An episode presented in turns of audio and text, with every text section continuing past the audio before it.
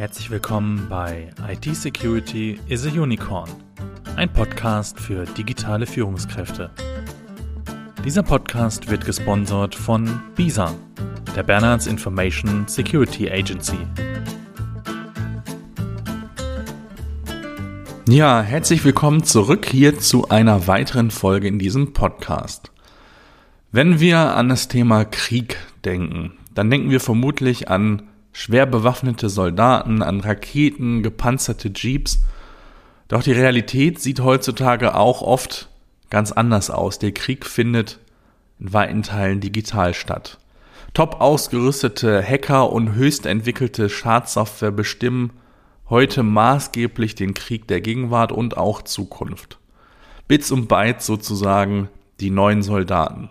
Heute geht es um Cyberwar, den Krieg im Internet. Die Anfänge dieser Art des Krieges liegt übrigens bereits viel länger zurück, als Sie vermutlich denken. Und wir machen eine kleine Zeitreise in den Kalten Krieg, genau an das Jahr 1980.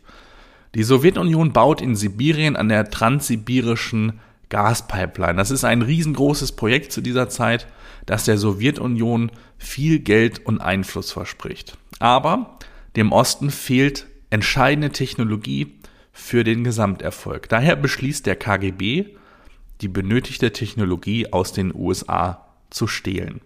Die USA allerdings bekommen Wind von dieser Sache und sehen von ihrer Seite aus die Chance, den Russen mit Schadsoftware manipulierte Technik zukommen zu lassen, die die Kontrollsysteme der Pipeline entsprechend sabotieren sollte. Der Plan funktionierte. Im April 1982 explodierte die Pipeline und verursachte die größte nicht-atomare Explosion, die wir Menschen je verursacht haben. Die Sowjetunion verlor neben vielen Milliarden auch die Kontrolle über den westlichen Energiemarkt. Und seitdem haben sich die Möglichkeiten für Hacker ins, ja, vergleichsweise unendliche ausgedehnt. Strom, Wasser, Geheimdienstinformationen und militärische Systeme auf all das können talentierte Hacker sich heutzutage theoretisch und auch oft praktisch Zugriff verschaffen. Übliche Verfahren des Cyberkriegs umfassen Spionage, Propaganda, Social Engineering oder auch die Zerstörung oder Sabotage von Hardware, das Einschleusen von Malware und das bewusste Überlasten von Servern mit den sogenannten DDoS-Attacken. Ja, böse Hacker, Kriminelle haben heute die Macht, ganze Länder ins Chaos zu stürzen, wie es zum Beispiel 2007 in Estland passierte. Die bösen Hacker bombardierten den Hauptserver des Landes über ein Botnet mit bis zu vier Millionen Anfragen pro Sekunde, woraufhin der Server zusammenbrach. Und das führte dazu, dass Estland monatelang von der Außenwelt abgeschnitten war, Überweisungen kaum möglich waren und alle Nachrichtenseiten unerreichbar waren und die Behörden weitestgehend lahmgelegt wurden.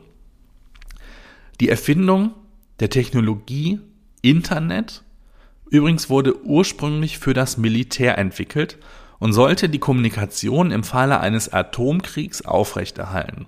Und das oberste Ziel war also die Erreichbarkeit und die Sicherheit war entsprechend zweitrangig. Und auch als das Internet dann nach und nach für ja sozusagen alle freigegeben wurde, änderte sich daran nicht viel. Es gab und gibt kein Sicherheitskonzept für das Internet. Die Folgen spüren wir auch heute noch. Die Cyberangriffe werden mit jedem Jahr ähm, mehr und auch bedrohlicher. Aber was genau sind denn die Cyberwaffen, mit denen ein solcher Krieg bestückt sein könnte? Eine Cyberwaffe ist normalerweise eine hochentwickelte Software oder Hardware, die durch das Ausnutzen meistens unbekannter Schwachstellen in der Lage ist, gezielt einen zerstörerischen Cyberschlag auszuführen. Die erste oder eine der ersten als solche identifizierten Cyberwachen tauchte im Jahr 2010 auf. Der Iran arbeitete mit Hochdruck an seinem Atomprogramm, als Sicherheitsexperten die Schadsoftware Stuxnet in die Hände fiel. Die Schadsoftware war extrem hoch entwickelt und nutzte gleich vier bisher unentdeckte Schwachstellen, sogenannte Zero-Day-Exploits, die zum einen sehr teuer und zum anderen sehr gefährlich sind aus. Die Forscher fanden das Ziel des Angriffs heraus. Es war eine Urananreicherungsanlage im Iran. Die Malware sollte sich unbemerkt dort einschleusen und in kleinen Schritten die Zentrifugen zur Urananreicherung zerstören. Und genau das tat sie. Über Monate blieb das Programm unentdeckt und zerstörte wahrscheinlich in etwa 1000 Zentrifugen, was das Atomprogramm des Iran um Jahre zurückwarf.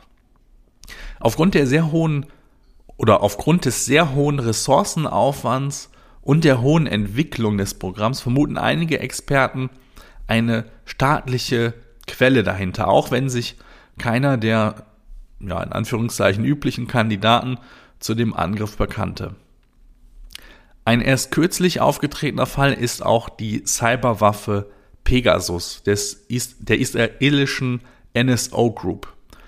Pegasus war in der Lage, durch Zero-Day-Exploits ein beliebiges Mobiltelefon mit einem Trojaner zu infizieren, der dann die Kamera, Mikrofon, Nachrichten und auch äh, GPS-Daten mitlas und die Daten an den Auftraggeber übermittelte.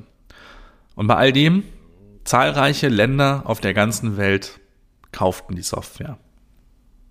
Mittlerweile ist eine Liste aufgetaucht mit 50.000 Pegasus-Opfern bzw. Zielen und auf dieser Liste stehen zahlreiche Journalisten, hochrangige Politiker und auch Regimekritiker, die als infiziert genannt wurden. Bei zahlreichen Namen konnte der Verdacht dann später auch bestätigt werden. Doch nicht alle Formen von Cyberangriffen sind so hoch entwickelt und aufwendig.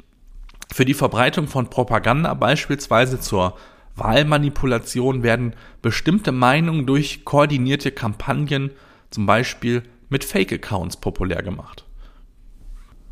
Sowohl bei den US- als auch bei den Bundestagswahlen konnte diese Strategie in den letzten Jahren beobachtet werden. Offensichtliche Wahlmanipulation wie eine Fälschung der Ergebnisse wäre schlichtweg zu auffällig und würde vermutlich auch entdeckt werden.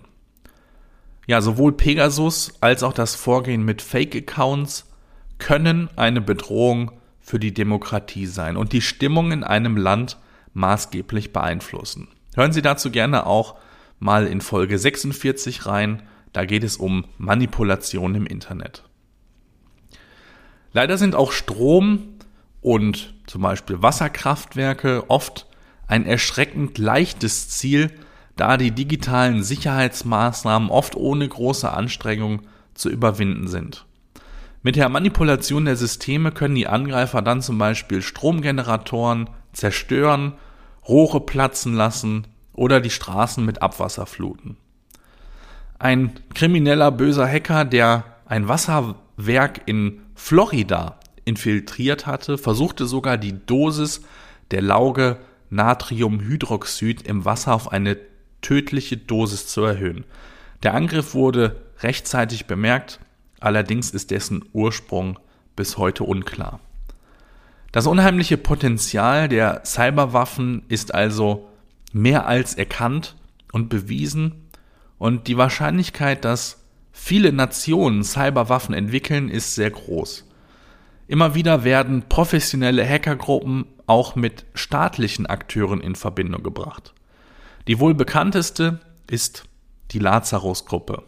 Laut Experten könnte sie die größte Hackergruppe der Welt sein und es wird vermutet, dass es sich um eine, ja zumindest zum Teil staatliche koreanische Gruppe handelt.